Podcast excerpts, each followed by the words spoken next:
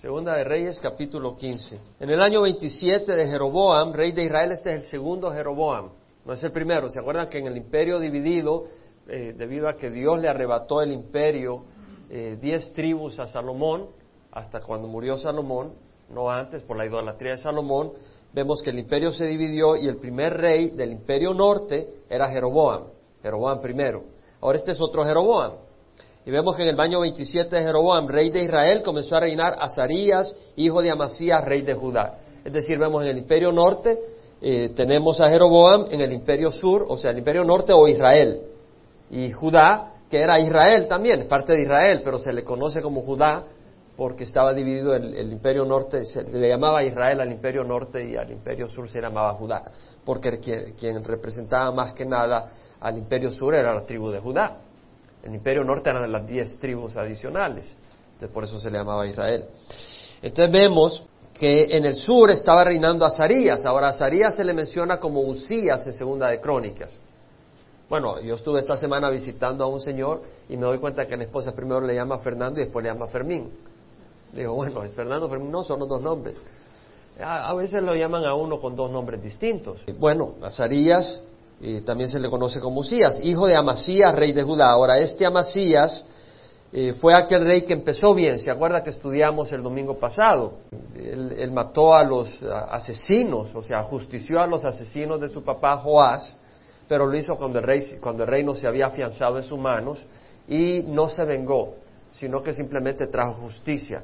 Él no mató a los hijos de los asesinos, sino que fue respetuoso de la ley de Dios. Vemos que Amasías había sido un hombre bueno, un hombre recto.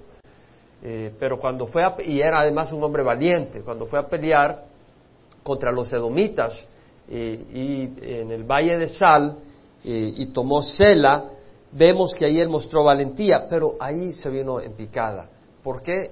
Porque a partir de ahí él se llenó de orgullo y pues Dios le, le reprendió por su orgullo, ya no quiso escuchar y estudiamos que lo que hizo fue traer los ídolos del valle de Sal, o sea, de los edomitas siendo que Dios les había ayudado, vemos que él al final eh, se vuelve idólatra y no tiene ningún sentido. Lo mismo hizo Salomón, ¿verdad? Cayó en idolatría.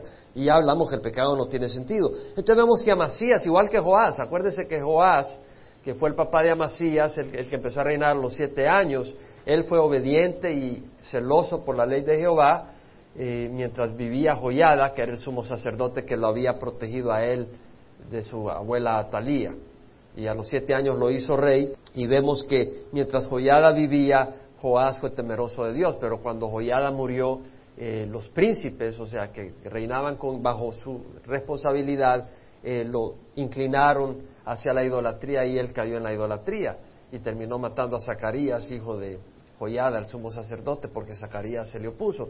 Entonces, lo que quiero decir es todo esto es Joás había sido un buen rey, pero cuando Joyada murió, él se volvió idólatra. Su hijo Amasías había sido un buen rey, pero cuando tiene victoria, en el momento de la victoria, que va al valle de Sal y mata a los edomitas, agarra a los ídolos. No tiene sentido. Eh, habiendo empezado bien, de repente en el camino tropieza y tú tal vez estás en el camino del Señor. Ten cuidado porque tú puedes tropezar y tenemos que ser cuidadosos.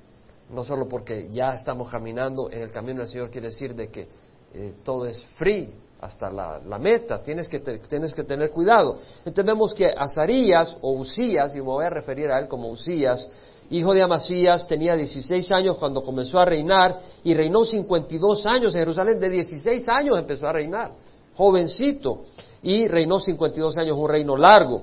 El nombre de su madre era Jecolía de Jerusalén, e hizo lo recto ante los ojos de Jehová, conforme a todo lo que su padre Amasías había hecho. Vemos la misericordia de Dios que hace referencia a Amasías como alguien que había obrado rectamente. Sí obró rectamente, pero al final la regó. ¿Se acuerdan, verdad? Pero vemos acá. Solo que los lugares altos no fueron quitados, es decir, el pueblo de Israel tenía, eh, el pueblo judío, israelita, tenía que sacrificar en dónde? En el templo. Se les había dado el templo para sacrificios.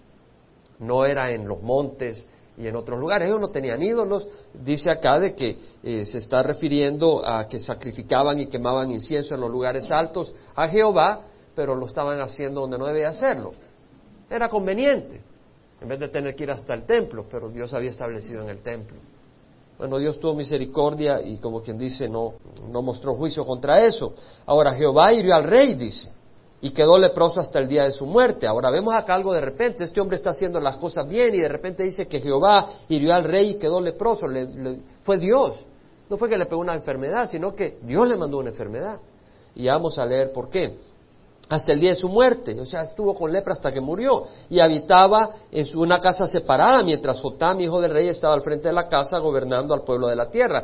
Es decir, lo que vemos es de que este eh, Usías tiene su hijo Jotam, cuando Dios le manda la lepra a Usías, su hijo Jotam empieza a reinar y él está correinando, solo que él está separado en una casa, separado de la, de la ciudad porque él es leproso y los leprosos no podían estar en el campamento, era, era inmundo.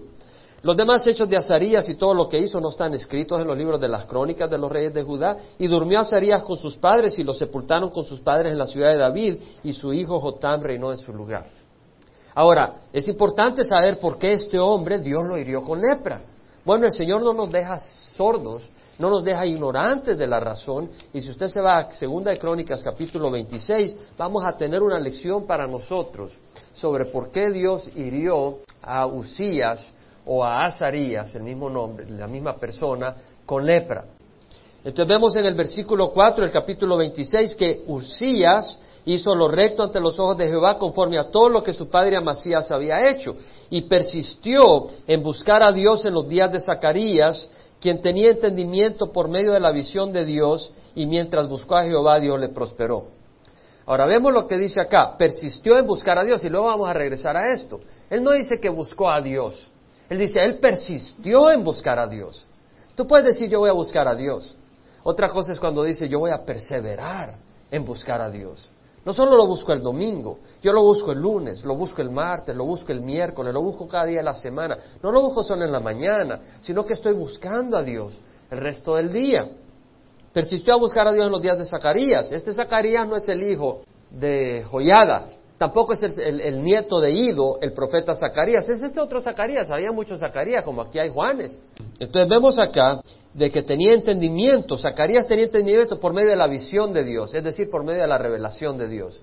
Vemos que Zacarías era un hombre que tenía sabiduría, tenía entendimiento de las cosas. ¿Por qué? Porque tenía la palabra de Dios, tenía la revelación de Dios. Y nosotros podemos tener entendimiento en nuestra vida si tenemos la palabra de Dios.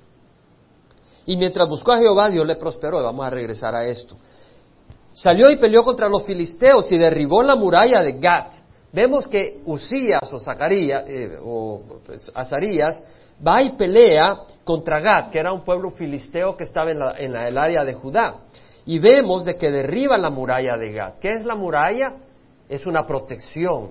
¿Y quién era Gat? Era una ciudad de los filisteos. Vemos de que entonces eh, Urias tiene el poder de derribar la muralla del enemigo que está en medio de ellos. Y tú le derribas la muralla, el enemigo ya pierde fuerza, no se puede congregar, no se puede proteger, está desarmado.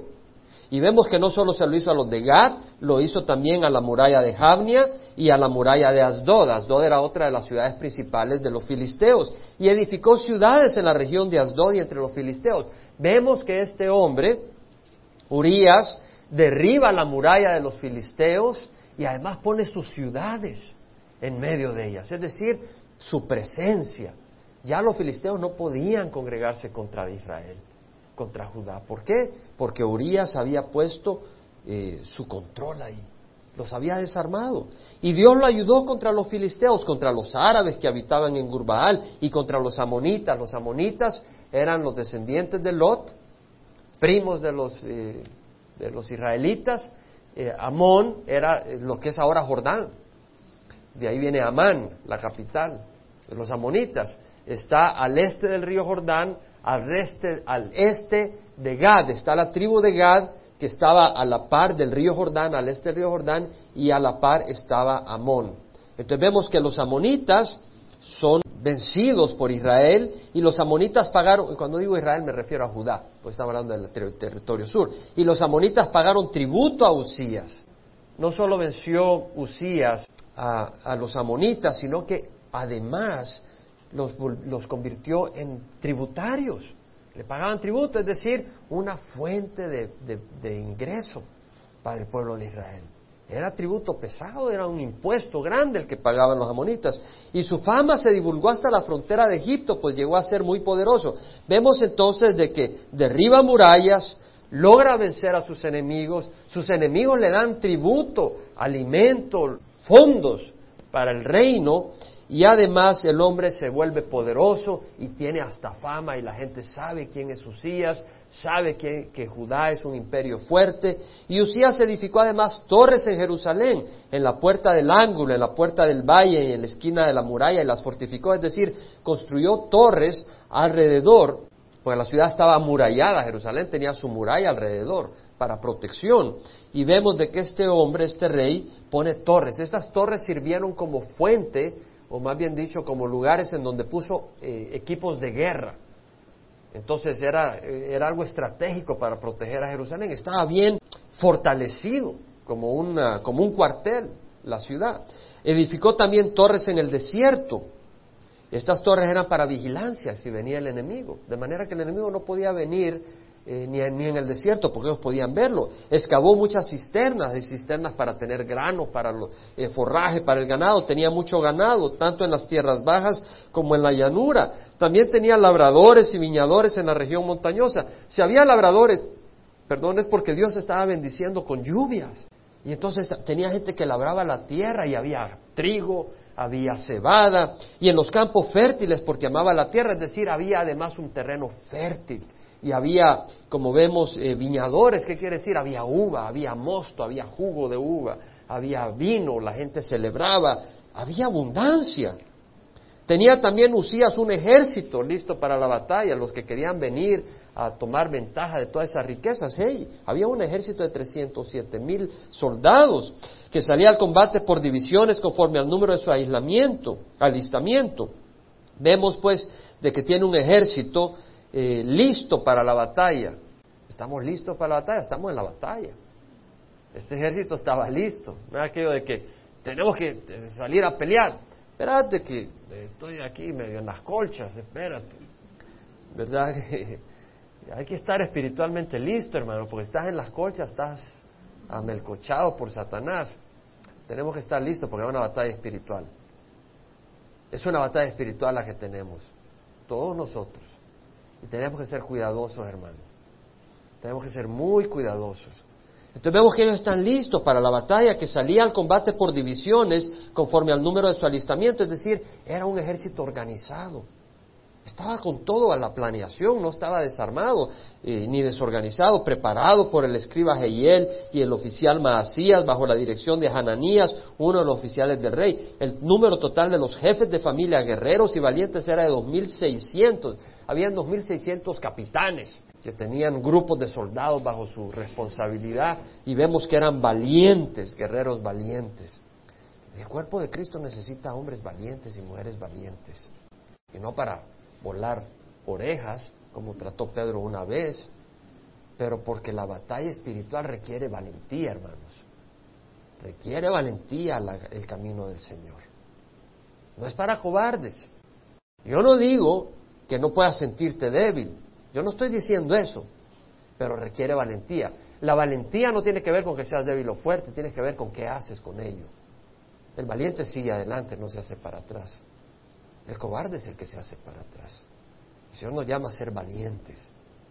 La cobardía paga muy mal, la valentía paga muy bien. Bajo su mando estaba un ejército poderoso de 307.500 que hacían la guerra con gran poder para ayudar al rey contra el enemigo. Usías proveyó además a todo el ejército de escudos. Entonces, si tenían escudos, si venía el enemigo con espadas, ahí tenían su escudo para protegerse. Y lanzas, si venían con espadas, y ahí venían corriendo con su espada, con su lancita desde lejos, ¡ping!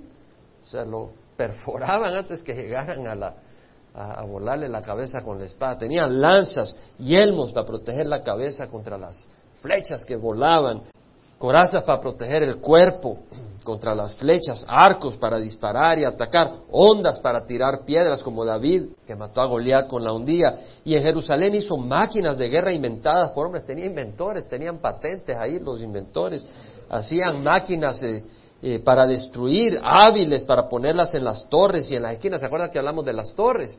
Ahí ponían estas máquinas, desde ahí tiraban las flechas y, y con catapultas tiraban piedras grandes contra quien quisiera venir, eh, para ponerlas en las torres y en las esquinas, para arrojar flechas y grandes piedras. Por eso su fama se extendió lejos, porque fue ayudado en forma prodigiosa hasta que se hizo fuerte. Vemos la fortaleza que tenía Judá. Vemos que había tenido control sobre el enemigo. Vemos toda la bendición que, que gozaba Judá porque Usías hizo lo recto ante los ojos de Dios. Y Dios estaba con él. Pero dice el versículo 16, cuando llegó a ser fuerte, su corazón se hizo tan orgulloso que obró corruptamente y fue infiel a Jehová su Dios. No tiene sentido, no tiene lógica. Ahora te pregunto, ¿has hecho algunas veces cosas que no tienen lógica? qué estupidez la que dice. Y si no lo dices, pues mayor es todavía la estupidez, porque no lo reconoces. Pero qué estupidez la que uno puede llegar a hacer. Dios tiene espacio para los que han hecho estupideces y tonterías. El que no haya espacio es aquel que insiste en no recibir la misericordia de Dios. Pero ¿quién de nosotros no ha hecho grandes tonterías en nuestra vida? Ahora vemos que este hombre obró corruptamente y fue infiel a Jehová su Dios, pues entró al templo de Jehová para quemar incienso sobre el altar del incienso. ¿Qué tiene de malo quemar incienso en el altar del incienso? Hermanos, eso estaba designado para el sacerdote. Solo los descendientes de Aarón podían entrar al lugar santo del templo a quemar incienso y al lugar santísimo que estaba más adentro del lugar santo sobre el sumo sacerdote una vez al año. Vemos que este Usías tenía todo lo que se podía imaginar, todo lo que tenía, pero todavía quería algo más. Y lo que él quería era quemar incienso, algo bueno, quemar incienso a Dios, pero no le correspondía a él. Pero él quería hacerlo. Dijo, yo no necesito a los sacerdotes, yo voy a ir a quemar mi incienso. Yo no necesito que un sacerdote vaya a quemar incienso por mí, yo quiero ir a quemar incienso a Dios, a este Dios tan maravilloso. Yo quiero entrar ahí, yo quiero hacer esto. Y Dios no se lo permitía. Estaba contra la ley de Dios. Pero él, en su arrogancia, entra. Entonces el sacerdote Azarías entró tras él. Y con él ochenta sacerdotes de Jehová, hombres valientes. Vemos que estos eran hombres que se oponen a la maldad. Se requiere valentía para oponerse a la maldad. En tu casa, en tu congregación, en tu vecindario se requiere valentía. Y se opusieron al rey Usías y le dijeron, no te corresponde a ti, Usías, quemar incienso a Jehová, sino a los sacerdotes, hijos de Aarón, que son consagrados para quemar incienso. Sal del santuario porque has sido infiel y no recibirás honra de Jehová Dios. Tú haces esto en tu propia carne, Dios no te va a bendecir. Dios dice, ¿lo estás haciendo en la carne? ¿Está bien lo que estás haciendo? ¿Es tu motivación correcta? Si no, Dios no te va a bendecir. Pero Usías, con un incenciario en su mano para quemar incienso, se llenó de ira. La palabra acá es muy fuerte, se llenó de furia, de rabia. Y mientras estaba irado contra los sacerdotes, la lepra le brotó en la frente, delante de los sacerdotes en la casa de Jehová, junto al altar del incienso. Y el sumo sacerdote Azarías y todos los sacerdotes lo miraron y aquí tenía lepra en la frente y le hicieron salir de ahí a toda prisa. ¿Por qué? No solo porque ya estaba enfermo, sino que nadie enfermo, nadie impuro, nadie con algún defecto podía entrar al lugar santo, porque era el lugar perfecto. El sacerdote no podía tener nada, no podía estar inmundo, no podía haber tocado un muerto, no podía haber tenido ninguna emisión ni nada, porque si no era inmundo, tenía que purificarse antes de poder entrar al lugar santo. Y él estaba con lepra en el lugar santo, Dios lo iba a matar. De hecho, ningún, ninguna persona podía entrar ahí, solo los sacerdotes. Ya estaba merecedor de muerte. Y dice, lo hicieron salir de ahí a toda prisa y también él mismo se apresuró a salir. Él, cuando se dio cuenta que tenía lepra, salió corriendo porque Jehová lo había herido. Y el rey Usías quedó leproso hasta el día de su muerte hasta el día de su muerte y habitó en una casa separada, ya que era leproso, porque fue excluido de la casa de Jehová. Y su hijo Jotam estaba al frente de la casa del rey gobernando al pueblo de la tierra.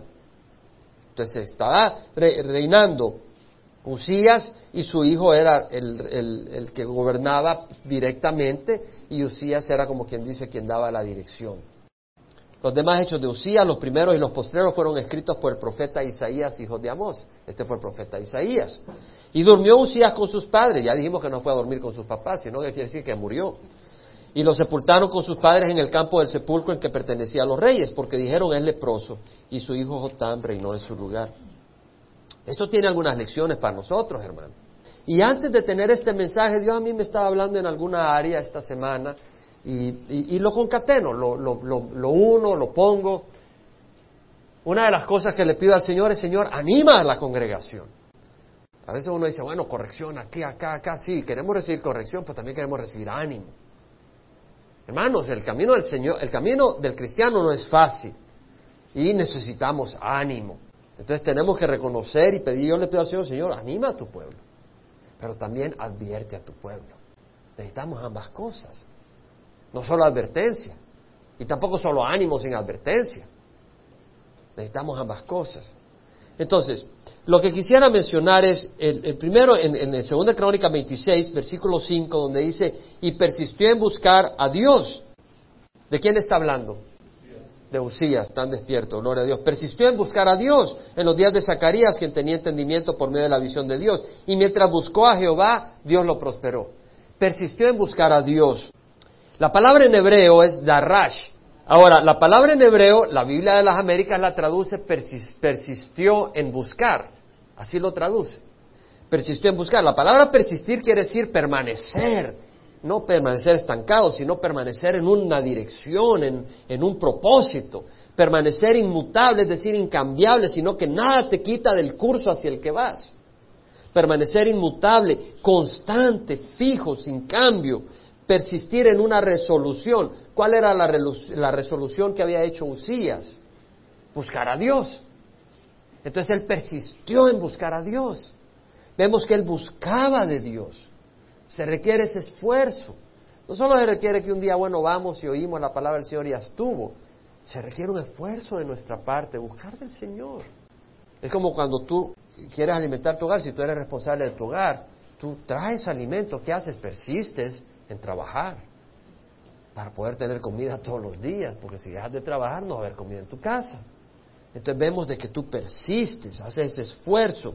La palabra en la nueva New American Standard, la nueva versión estándar americana en inglés es continue to seek, es decir, continuó buscando, es decir, era un, algo continuo, constante.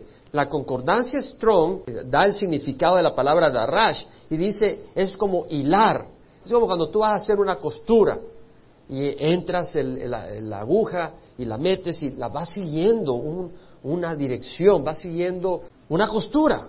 No es solo un hoyito, no solo es entrar el hilo por un punto, sino que vas siguiendo varias puntadas continuas. La palabra quiere decir frecuentar, seguir en una persecución o búsqueda.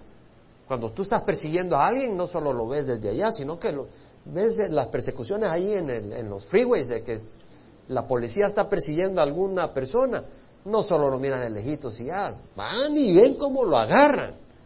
Entonces ese es el sentido de, de Usías. Él está buscando de Dios.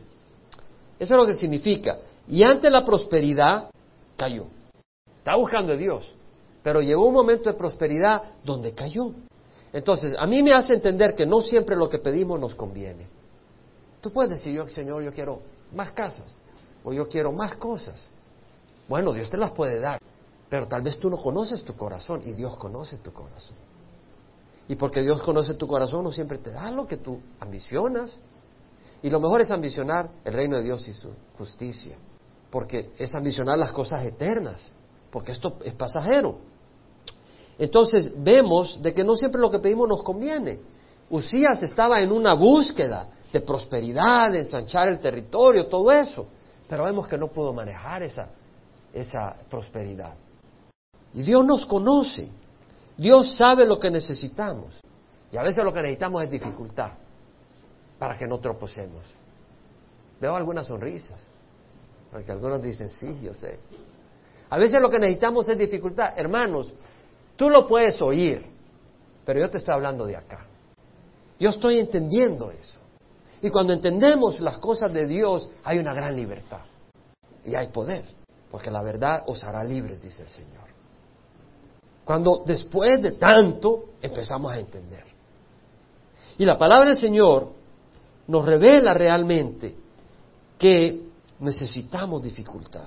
Segunda Corintios 12, va a ser Segunda Corintios 12. Pablo tuvo la revelación del cielo, el tercer cielo, donde está Dios, donde dice, no podía ni expresar lo que veía, porque era maravilloso, no, existían palabras que pudieran expresar lo que veía.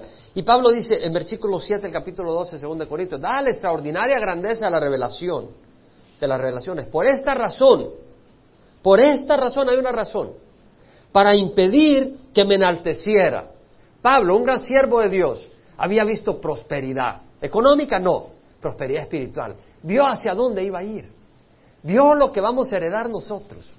Y cuando vio todo eso, vio la posición que tenemos en Cristo ahí, en esa, en una manera de, tanto que se podía inflar. Y dice, ¿cómo Pablo? Pablo mismo se podía inflar y se podía ser arrogante. Pablo había probado algo que hubiera dicho, yo sé algo que tú no sabes, hermano. Sí, yo adoro a Dios, sí. No, tú no sabes, hermano. Tú no sabes para dónde vas. Yo sé, yo vi. Dios me lo reveló. Y Dios sabía que Pablo podía caer en ese error. Entonces viene Dios y dice, Pablito, te tengo una noticia. Te voy a mandar un demonio. Dale extraordinaria grandeza a las relaciones. Por esta razón, para impedir que me enalteciera, me fue dado una espina en la carne un mensajero de Satanás que me abofetee para que no me enaltezca. Vemos la razón. Acerca de esto, tres veces he rogado al Señor para que lo quitara de mí. Es decir, Pablo entiende de que Dios le ha mandado un mensajero de Satanás que lo abofetee para que no, para que no se enaltezca. Pablo lo entiende. Y se da cuenta que está siendo afligido. Y dice, Señor, estoy de acuerdo. Tú me estás mandando esto y, yo no me voy a enaltecer. Pues Señor, yo no aguanto. Yo no puedo dar ni un paso más con esto.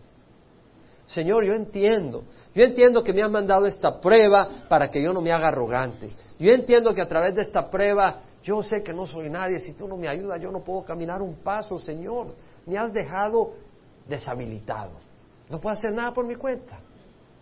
Este mensajero de Satanás que me abofetea me tiene tan rendido físicamente o como sea, emocionalmente, que yo no puedo dar un paso si tú no me ayudas. Y el Señor dice, exactamente, Pablo, déjame decirte por qué quiero hacer esto. Y le dice, Él me ha dicho, te basta mi gracia, pues mi poder se perfecciona en la debilidad. Por tanto, muy gustosamente me gloriaré más bien en mis debilidades para que el poder de Cristo more en mí. Es decir, el Señor le está diciendo, Pablo, exactamente, ahora te quiero decir qué pasa. Tú te das cuenta que no puedes dar un paso más sin mi ayuda. Lo que quiere decir es que no tienes energía para dar un paso más. ¿Y sabes qué? Quiere decir que yo puedo ahora entrar. Y lo que vas a hacer tú, soy yo el que lo voy a hacer a través tuya. Entonces tú ya no vas a caminar en tu poder, vas a caminar en mi poder. Porque tú no tienes poder para hacer nada. Yo tengo todo el poder para hacer las cosas. Entonces el Señor dice, ¿sabes qué, Pablito? Ahora yo voy a hacer las cosas. Yo te voy a usar a ti como un instrumento, pero yo voy a hacer grandes cosas, porque tú no tienes ningún poder ni ninguna energía para hacer nada. Y tú ya te diste cuenta. Entonces tú ya no te vas a enorgullecer porque tú sabes que no puedes. Y ahora yo voy a entrar, porque cuando tú tienes fuerza, tú quieres hacer las cosas, Pablo. Cuando tú tienes energías, tú quieres hacer las cosas. Y cuando tú las haces, no es lo mismo que si yo las hago, Pablo. Yo creí en el universo, yo lo hice por el poder de mi palabra. Tú vas a hacer las cosas y puedes hacer las cosas más o menos, pero yo puedo hacerla mucho mejor. Es lo que está diciendo el Señor. Entonces, Pablo por eso, porque entendió eso, entendió en su corazón, entonces en 2 Corintios, Filipenses, más adelante, Filipenses 4, 11, dice, he aprendido a contentarme, cualquiera que sea mi situación. He aprendido a contentarme, he llegado a entender, eso es aprender he llegado a entender, a estar contento, cualquiera que sea mi situación. ¿Por qué? Porque entiendo la razón. Y entiendo que Dios, si necesito dificultad, me va a dar dificultad. Para que no me pase lo que le pasó a Usías, que no tenía ninguna dificultad. Que no me pase lo que le pasó a Salomón. Tenía 300 esposas, 700 concubinas, tenía todo el oro del mundo, 666 talentos al año entraban de oro, tenía todo, tenía problemas. Entonces fue una maldición para ellos, no pudieron manejar eso.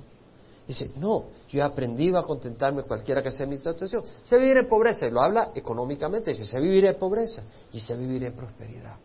Pero luego dice, en todo, en todas circunstancias y por todo, cualquiera sea la razón, por todo, he aprendido al secreto de estar tanto saciado como de tener hambre, tener abundancia, como de sufrir necesidad. Todo lo puedo en Cristo que me fortalece. Lo que está diciendo es, Pablo, yo ya entendí que Dios sabe que yo no la puedo manejar sola y me voy a hacer arrogante. Entonces Dios me ha mandado esta dificultad. Y ahora yo entendí que si yo vivo escasez es porque Dios sabe que necesito escasez. Y si vivo prosperidad es porque Dios sabe, pobre Pablito ha estado con tanta escasez que apenas eh, cree, que, cree que no viene el cielo. Le tengo que dar un aventón, le voy a dar un poco de prosperidad. Entonces cuando llega la prosperidad, a comer chuletas. Dice, sí, Señor, me están dando chuletas a comer chuletas. Ánimo. ¿Por qué? Porque vienen de Dios. Entonces sabía cuando venía prosperidad, venía de Dios, adelante. Cuando venía escasez, venía de Dios, adelante. Dios es el que estaba manejando las circunstancias de su vida para su propio beneficio. Pablo lo entendió. Y por eso dice, y pero luego dice, todo lo puedo con Cristo que me fortalece. En Cristo, ¿qué está diciendo? Que no solo entiende, pero también en su debilidad en su debilidad, no solo es débil para que Dios pueda hacer lo que quiere hacer en su vida, pero también dice, pero Cristo me fortalece a mí. Porque Dios no solo está interesado en hacer a través tuya, Dios te quiere a ti. Dios está muy preocupado por ti, muy interesado por ti como persona. Y Dios te ama a ti. Más que usarte, Dios te quiere a ti. Dios puede usar a quien quiera. Dios puede sacar hijos de Abraham de las piedras. Dios puede usar a quien quiera, pero Él está preocupado personalmente de ti y de mí. El, Señor está más interesado en mí que en mi ministerio. Dios me ama. Dios no dice voy a usar a Jaime. Ay, si él se la regó por el proceso, mala onda, pero voy a bendecir a 100 personas. ¿Qué importa Jaime? No, Dios no es así. Dios tiene a Jaime en su ecuación, porque Él me ama. Y Dios te tiene a ti en la ecuación porque Él te ama. Dios nos ama. Entonces, todo lo puedo en Cristo que me fortalece. El Señor nos fortalece ahora, no solo de pan vive el hombre, sino de toda palabra que sale en la boca de Dios. Nuestro espíritu se fortalece con su palabra. Y Dios nos da la palabra a tiempo, la palabra que necesitamos. ¿Para qué? Para tener la fortaleza que necesitamos, porque estamos debilitados. Cuando yo no conocía al Señor tenía más fortaleza física, y en la medida que le he ido sirviendo al Señor, el Señor me trae en situaciones más difíciles, donde tengo que depender más del Señor. Y entonces yo estoy viendo que es el amor de Dios el que produce eso. No son cosas que deseo, no son cosas que se las deseo a nadie, pero yo sé que Dios me las da a mí porque las necesito. Yo creo que así Dios trabaja con cada uno de nosotros. Pero tenemos que fortalecernos en su palabra. La palabra de Dios es poderosa. La palabra de Dios resucita a los muertos. Tal vez tú estás muerto la palabra de Dios te resucita. A mí me resucita. El Señor te resucita con su palabra. Pablo llegó a decir, afligidos en todo, pero no agobiados. Has estado afligido en todo. Yo, cuando estaba meditando en esto, antes de, independiente de ese estudio, estaba meditando en esas palabras de Pablo y digo, yo nunca he estado afligido en todo. Creo muchas veces que estoy afligido en todo. Pero Pablo estuvo afligido en todo, dice. Afligido en todo, pero no agobiado. ¿Qué quiere decir? Tú puedes estar afligido y estar agobiado. ¿Has estado agobiado alguna vez? Aquí algunos solo se afligen, pero no se aflojan. Yo he estado afligido y aflojado. Agobiado, amén. Pablo dice, afligido en todo, pero no agobiado. Es decir, él sabía en las aflicciones que tenía esperanza que había propósito, que había un plan de Dios. Afligido en todo, pero no agobiados, perplejos. ¿Has estado perplejo? Yo he estado perplejo. Cuando vine al Señor empecé a estar perplejo. Antes de venir al Señor nunca tuve que estar perplejo. Aunque estuve en muchas circunstancias increíbles. Pero cuando vine al Señor he llegado a estar perplejo. Perplejos, pero no desesperados. O sea, Pablo veía y decía, ¿cómo es posible? Pero no estaba desesperado perplejos pero no desesperados, perseguidos pero no abandonados. ¿Has, sido alguna vez perseguido por el Evangelio? Pablo dice, perseguido, pero no abandonado. Dios no me ha abandonado. Y Pablo fue, vea lo que sufrió. Lo apedrearon, lo, azotaron. ¿Qué es lo que no sufrió Pablo? Perseguido. Le abandonaron hasta los mismos amigos, discípulos. Y él dice, pero no abandonado, porque el Señor estuvo conmigo y me ayudó. Cuando me tocó dar defensa, Él estuvo conmigo. Pablo dijo, pero no abandonado. Derribados, pero no destruidos. ¿Has alguna vez estado derribado? Es decir, que las cosas son tales que estás caído. ¿Has alguna vez estado sin aire? Yo no sé, yo ya he estado sin aire, pero no he estado destruido. Destruido quiere decir que ya estuvo, se acabó, caput. Yo no he estado destruido. Eh, Pablo dice, eh, no destruido, derribado pero no destruido, llevando siempre en el cuerpo por todas las partes la muerte de Jesús, para que también la vida de Jesús se manifieste en nuestro cuerpo. Es decir, Pablo dice, a través de todas estas crisis yo, yo llevo la muerte de Jesús, este, he tenido que morir, y al hacerlo se manifiesta la vida de Jesús en mi vida.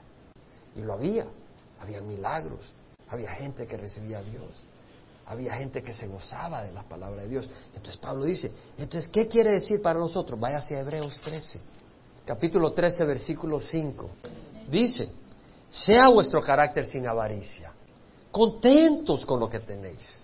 No quiere decir que no puedes aspirar a un aumento de salario. No quiere decir que no puedes aspirar a un mejor trabajo, pero que no estás amargado mientras no lo tienes.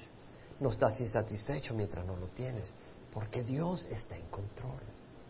Si eres hijo de Él, Él está cubriéndote. Entonces dice, contentos con lo que tenéis, porque Él mismo ha dicho, nunca te dejaré ni te desampararé. De manera que decimos confiadamente, el Señor es el que me ayuda, no temeré, ¿qué podrá hacerme el hombre?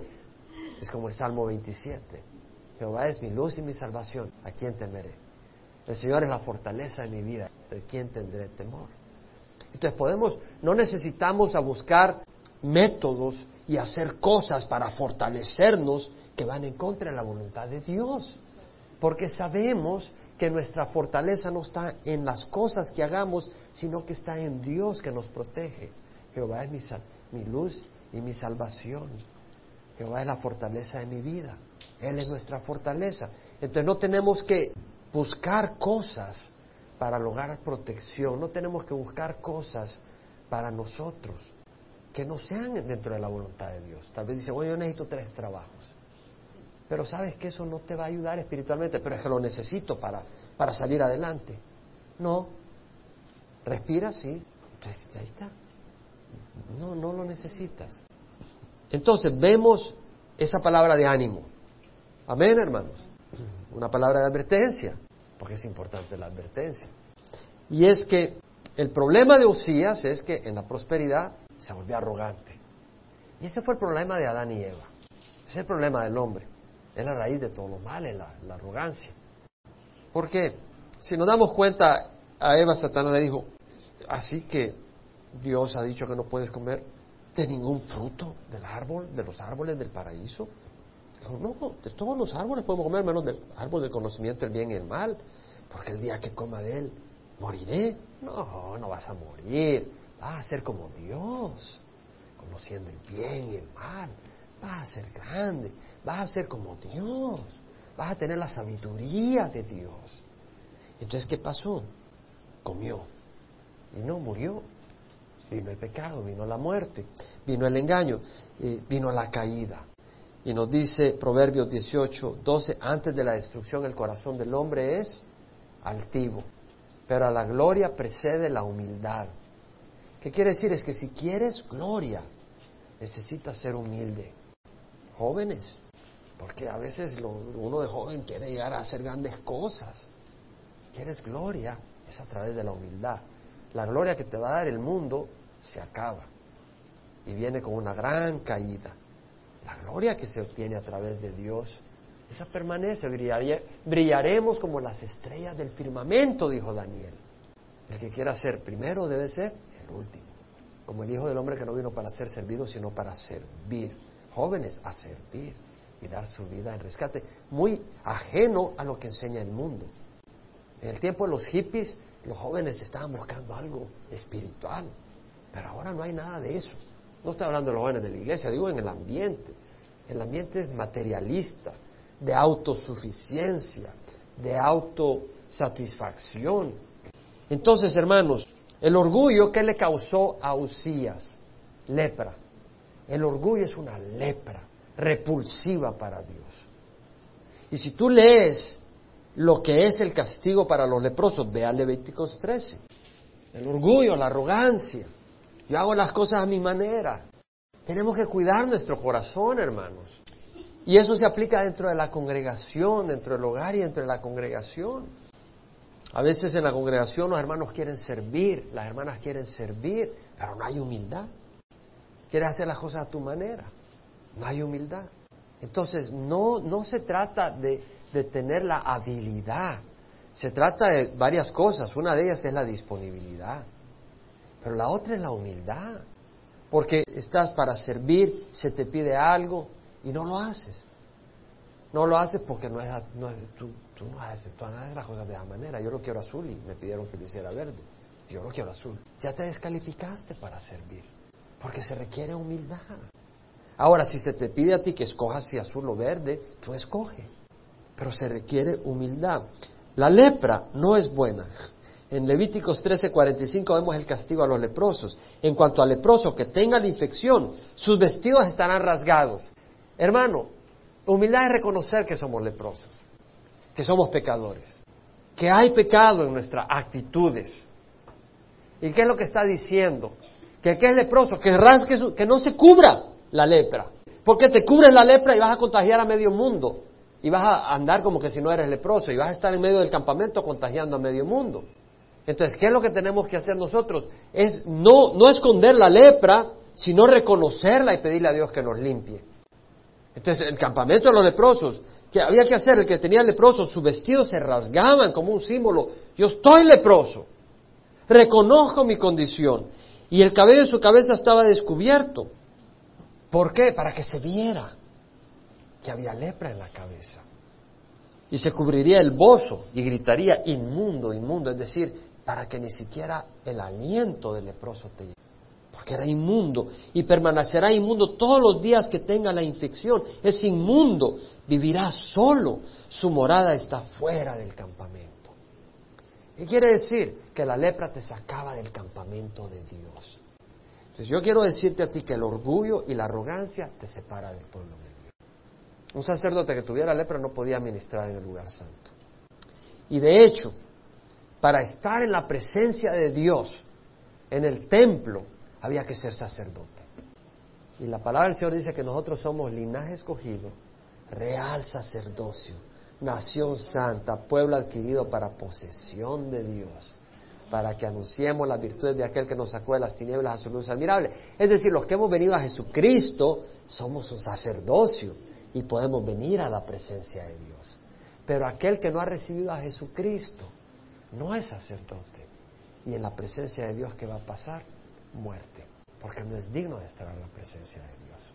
Por eso nosotros hemos recibido un sacerdocio, hemos recibido una salvación maravillosa, no la despreciemos y caminemos en humildad. El Salmo 131.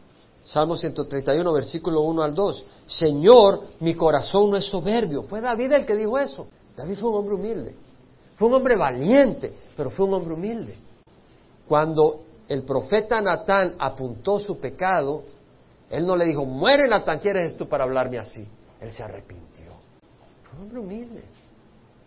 Señor, mi corazón no es soberbio, ni mis ojos altivos, no ando tras las grandezas. ¿Cómo? Si fue tras los filisteos y, y expandió Israel, pero no andaba tras las grandezas para sí mismo.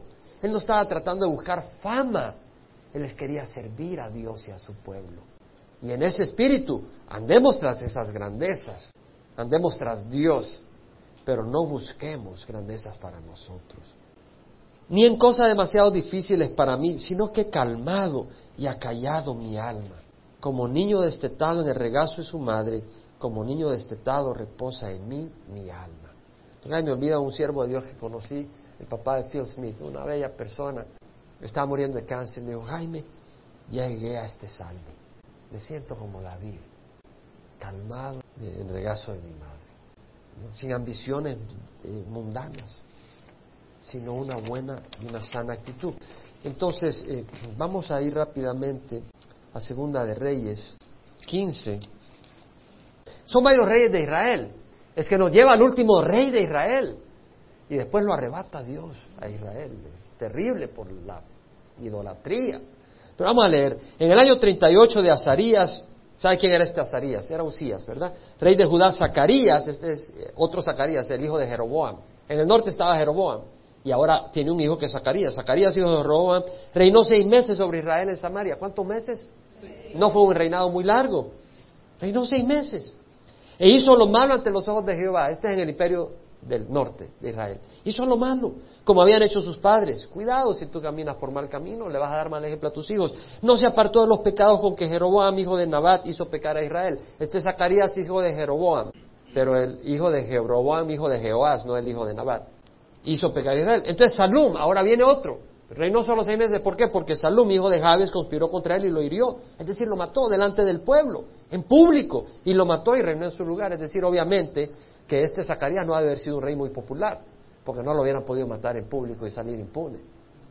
Los demás hechos de Zacarías y aquí están escritos en el libro de las crónicas de los reyes de Israel. Ahora, esta es la palabra que Jehová habla a Jehú, diciendo, tus hijos hasta la cuarta generación se sentarán en el trono de Israel. Cuando Jehú acabó con la casa de Acab, Dios le dijo, has hecho lo que te pedí. Aunque Jehú se tiró a la idolatría. Pero porque has hecho lo que te pedí, tus hijos hasta la cuarta generación van a estar en el trono. ¿Y saben cuántas generaciones de hijos tuvo en el trono? Cuatro. Se cumplió la profecía, lo puede ver, no ahorita, o si quiere lo puede apuntar, Segunda Reyes 10.30, ahí está la profecía. Y Jehú tuvo a cuatro hijos, a Jeocás, a Joás, a Jeroboam y a Zacarías. Cuatro reyes. Y a la cuarta generación, Salom los acabó, de acuerdo a la palabra de Dios. Las palabras se cumplen. La palabra de Dios se cumple, las promesas de Dios se cumplen. Y la fortaleza que Dios nos ofrece es para nosotros. Todo lo puedo en Cristo que me fortalece. Todo el que es nacido, todo el que es nacido de Dios vence al mundo. ¿Has nacido de Dios? Todo el que es nacido de Dios vence al mundo. Esa es la promesa de Dios. Si tú has nacido de Dios, tienes victoria. Y esta es la victoria que ha vencido al mundo, nuestra fe. Es nuestra fe, no las circunstancias. Pero hermanos, tienes que animarte en medio de las situaciones, con las palabras y las promesas de Dios. No puedes estar todo el tiempo diciendo, mira que aquí, mira que allá. Tienes que reconocer que Dios nos ha dado promesas y tienes que animar el corazón. David animaba a su alma. ¿Por qué estás deprimida, alma mía?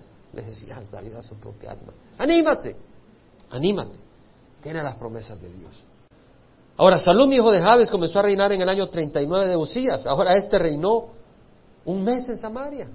Ese, sí, ese fue como el, que reinó solo siete días, pero este reinó un mes. Entonces ah, reinó un mes porque Manaham, hijo de Gadi, subió de Tirsa y vino a Samaria y hirió a Salum, hijo de Jabes, en Samaria, y lo mató y reinó en su lugar. Vemos asesinato tras asesinato, magnicidio, como dice en español. Se volaron a Zacarías, Salum se lo vuela y ahora viene Manaham y se vuela a Salum. No era bueno ser rey porque alguien venía detrás para volarte. Los demás, ¿y quién quería ser rey?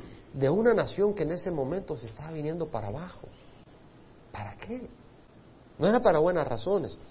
Y vemos de que eh, este Manaham lo mató y reinó en su lugar. Los demás hechos de Salum y la conspiración que tramó aquí están escritos en el libro de las crónicas de los reyes de Israel. Entonces Manaham hirió a Tifsa.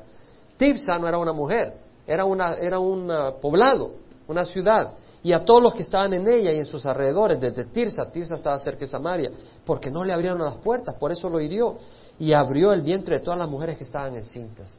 ¿Qué hizo Manahan? Cuando dijo, soy rey ahora, y entonces quiso entrar a Tifsa, quiso entrar a este poblado, a esta ciudad que tenía su muralla, pero no, tú no entras acá, ¿quién te hizo rey a ti? Entonces él dijo, ¿tú crees que no entro? Yo entro. Y entró a la fuerza y a todas las mujeres embarazadas las mató. Les abrió el vientre con las espadas un hombre asesino. En ese eran los reyes que estaba teniendo Israel. Muchas veces el rey que tiene una nación es el rey que merece. Porque era una nación idólatra.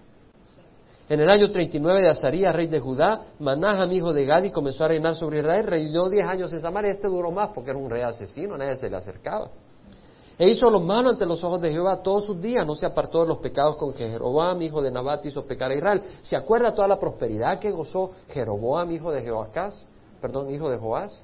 Tuvo una gran prosperidad Israel. Pero ¿qué vemos? Que Dios, hablamos el domingo pasado, es como que estaba tirando patadas de abogado, es decir, haciendo lo que podía para que esta gente se arrepintiera y los bañó en prosperidad. Y más, más endurecieron sus oídos y su corazón. Y aquí hay muchos están bañados en prosperidad en este país. Y más endurecen su corazón y creen que Dios los está probando. No, Dios no los está aprobando. Dios los está tratando de traer al arrepentimiento con su misericordia.